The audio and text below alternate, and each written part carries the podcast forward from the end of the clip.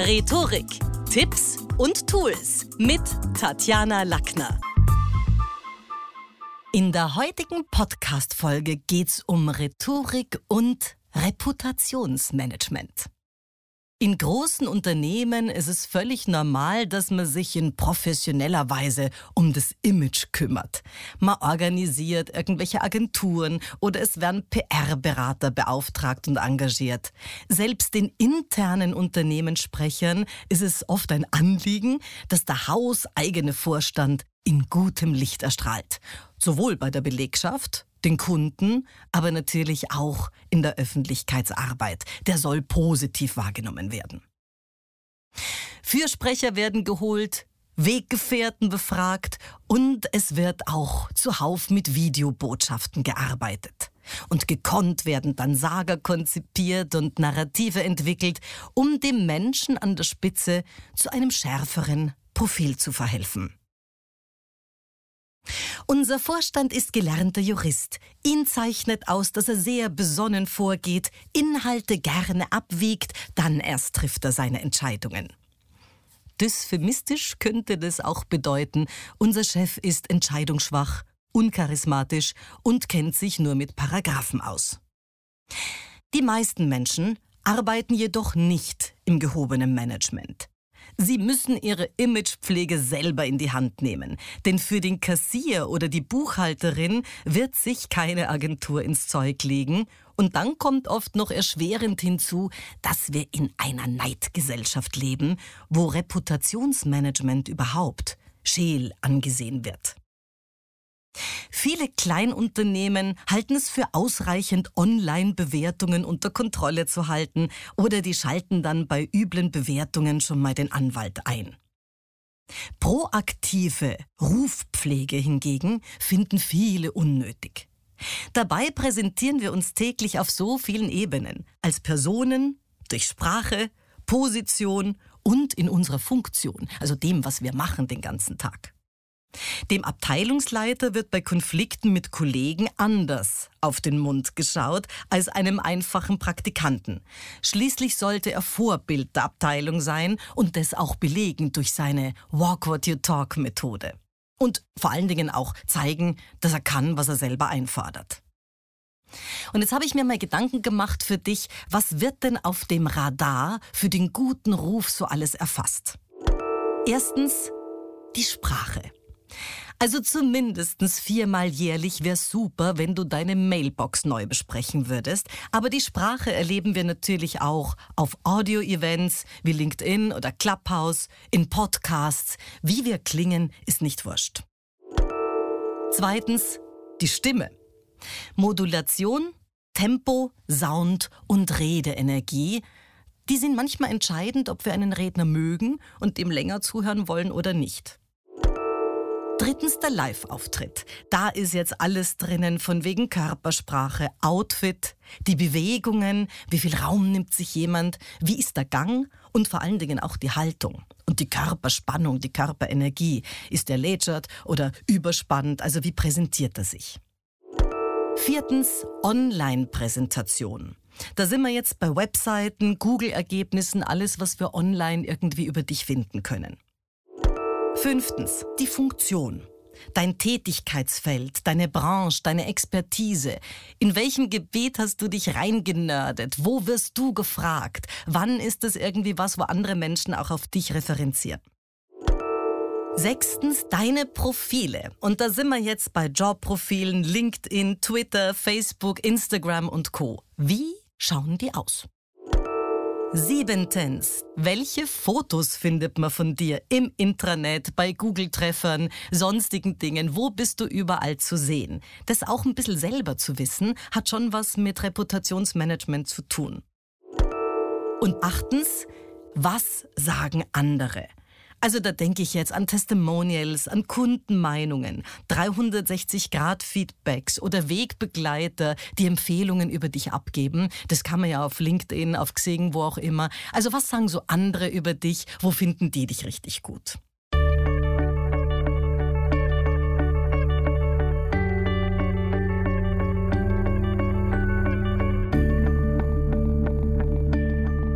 Die Wortwahl und das rhetorische Talent spielen beim Reputationsmanagement eine wichtige Rolle. Denn wer es nicht schafft, seine Dienstleistung oder seine Produkte in drei Sätzen selber bildhaft zu erklären, der hat ganz klar Nachteile. Auch Konflikte mit Mitarbeitern oder mit Lieferanten, die lösen wir schließlich nicht telepathisch, sondern immer sind es unsere Worte, die im Optimalfall einen anderen Menschen erreichen, zum Umdenken bewegen, irgendwie überzeugen. Egal, ob wir auf einer Mailbox landen oder einem Podcast lauschen. Ganz schnell haben wir uns ein Bild von der Stimme eines Redners gemacht und sehr schnell sind wir da auch beim Bewerten. Im Sinne von, ah ja, also, der klingt nicht so, als könnte ich ihm eine Stunde lang zuhören. Oder sie klingt nicht so angenehm, die ist ja nur kopfstimmig und in der Höhe. Oder ja, dem könnte ich schon gut zuhören. Also ich habe das Gefühl, das ist wirklich eine feine Modulation. Spätestens bei jobrelevanten Audio-Events, und da denke ich jetzt vor allem an, an LinkedIn natürlich, aber auch an Clubhouse und Co. oder auch bei Radio-Interviews oder übertragenen Podiumsdiskussionen, fällt die stimmliche Beurteilung ja dann schon für manche gar nicht einmal so schmeichelhaft aus. Weil stockender Redefluss, äh, äh, ähm, sag ich ja mal, am Ende des Tages sozusagen in Zeiten wie diesen, also Füllworte und Füllphrasen, und undeutliche Artikulation, also Vernuschelung, die tun nichts für Vortragende. Wenn dann auch noch der Inhalt schwächelt, und der ist natürlich nicht wurscht, oder die Sympathiefaktoren im Keller sitzen, beim Live-Auftritt zum Beispiel, naja, dann ist die Nachrede übel und das Reputationsmanagement nicht geglückt. Das Radar dieses Reputationsmanagements erfasst zudem grammatikalische Holprigkeiten und die findet man zuhauf auf Mailboxen, auf Websites, in Präsentationsforen. Ebenfalls entlarvend ist natürlich, wenn jemand twittert oder Postings von anderen Menschen liked, die vielleicht ja eigenartig sind, wo man sagt, was, das findet der super. Spitzzüngige Bewertungen, Vernaderungen bei Produkten oder Dienstleistungen die fallen manchen Bewerber als Bumerang selber wieder auf den Kopf, weil wenn man dann sich über den neuen im Team irgendwie informiert oder über einen neuen Bewerber und dann sieht, okay, so redet der über andere im Netz, dann ist es nicht immer von Vorteil. Wer hingegen elektronisch gar nicht aufzufinden ist, und die gibt's ja auch, die sagen, na, ich bin nicht auf Facebook, na, ich brauche das alles nicht. Ganz ehrlich, das wirkt heute schon auch ein bisschen verdächtig. Denn zur Future Fitness gehören digitale Skills und Online-Reputationsmanagement genauso wie gelungene analoge Mundpropaganda. Beides muss man irgendwie am Start haben. Und da sind wir so beim Thema der kategorische Komparativ. Also vielleicht einmal zurück. Immanuel Kant, dem verdanken wir den kategorischen Imperativ, also das Prinzip des moralischen Handelns. Vielleicht hätte er uns in diesem Zusammenhang auch gleich vor dem kategorischen Komparativ warnen sollen. Denn solange es Menschen gibt, wird verglichen, dass die Zwischenwände umfallen. Wer ist der Älteste eines Stammes? Wen fragt man um Rat? Wer läuft am schnellsten und eignet sich deswegen als Herold? Das war früher wichtig, um die da da da da die Kundschaft hier irgendwie, also die Botschaft, die Kundmachung zu übermitteln. Schneewittchens böse Stiefmutter hat die relevante Frage im gleichnamigen Märchen gestellt, wer ist die Schönste im ganzen Land? Also wir vergleichen immer, ob wir das wollen oder nicht. Selbst im privaten Umfeld lauern ständige Bewertungen. Bei der Elternversammlung, in der Schule, in der Nachbarschaft, in unserer Wohneinheit, in der eigenen Familie. Unbewusst und bewusst werden laufend Dinge verglichen und wird geschaut, wer ist wie hoch angesehen. Und vielleicht empfinden wir deshalb auch Paare, die einander erstmals den eigenen Eltern vorstellen, ja, die stehen dann schon unter einem besonderen Bewertungsdruck. Wenn er dann zum Beispiel sagt, du, ganz ehrlich, dein Vater hat nicht so gewirkt, als würde er mich mögen, oder? Oder deine Schwiegermutter, ich weiß nicht, sie hat mich gar nicht angeschaut. Also, wo dann so Deutungen der Bedeutungen, das sind ja dann schon so auch Situationen, wo man sagt, das erste Mal den Eltern, da findet eine Bewertung statt.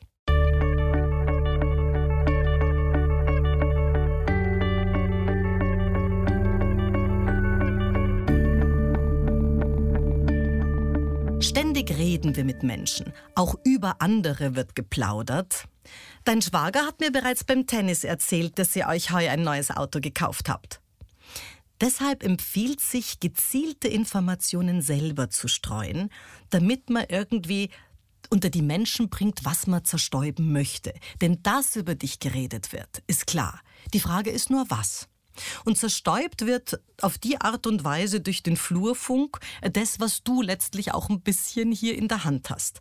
Nein, Prahlhans-Orgien eignen sich nicht. Auch keine langen, lahmen Geschichten. Lieber veröffentlichst du witzige Begebenheiten in Form von kurzen, pointierten Beschreibungen.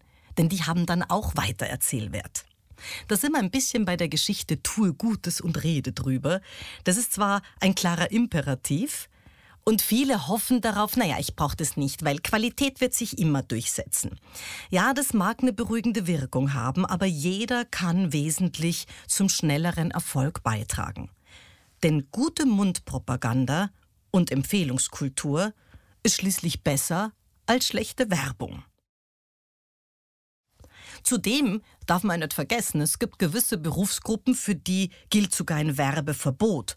Also an wen denke ich jetzt darunter fallen? Anwälte oder Ärzte. Also wir leben durchaus in einer Welt, in der die subjektive Wahrnehmung des Kunden oder Konsumenten oder Patienten, Klienten, Mandanten oder Käufers eine ganz entscheidende Rolle spielt.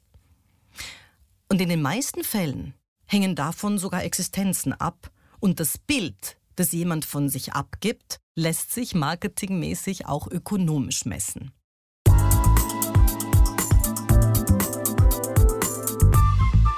Fazit? Mundpropaganda ist kein Zufallsprodukt, sondern harte Arbeit. Und deshalb empfiehlt sich ein kurzer Selbstcheck. Und ich habe dir neun Fragen zusammengesammelt. Erstens, geh mal und schau, was entdeckst du über dich im Netz. Zweitens, überleg dir mal, womit beschäftigst du dich in der letzten Zeit beruflich oder privat? Gibt es da irgendwelche sichtbaren Belege? Und das kann jetzt durchaus auch ein Hobby, eine neue Sportart oder Sprache sein. Aber gibt es da irgendwie was, was aufpoppt? Drittens, was lässt sich über dich in den letzten fünf Jahren berichten? Also was hat sich da irgendwie getan und sind da auch deine Profile soweit refreshed?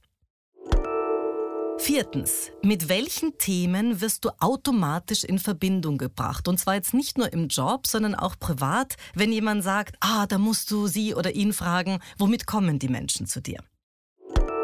Fünftens, welche Bilder, Fotos und Postings kommunizierst du nach außen? Sechstens, mit welchen Menschen bist du befreundet oder welchen Organisationen, Parteien, Vereinen, mit wem wirst du in Verbindung gebracht? Gibt es da irgendwelche Connections? Denn manchmal sind Menschen ganz erstaunt, wenn ich sage, ja, das ist ja spannend, du warst ja irgendwann mal dort und da bei der Partei oder dem Verein. Was? Das ist Jahre her. Nein, da war ich nur ganz kurz, aber das Netzwerk zeigt immer noch dorthin, man muss schon auch wissen, mit wem man in Verbindung gebracht wird. Siebentens, was erfährt man inhaltlich auf deiner Website, wenn du eine hast? Achtens, warum sollte jemand zu dir kommen oder dich für diesen Job einstellen und nicht jemand anderen? Neuntens, wie aktuell ist dein Profil in den sozialen Medien und was hast du zuletzt gepostet? Das war's wieder mal. Besuchen Sie mich doch in der Schule des Sprechens in Wien. Auf LinkedIn, Instagram, Facebook, Xing, YouTube und auf Clubhouse. Oder auf meinem Blog. Wo auf sprechen.com.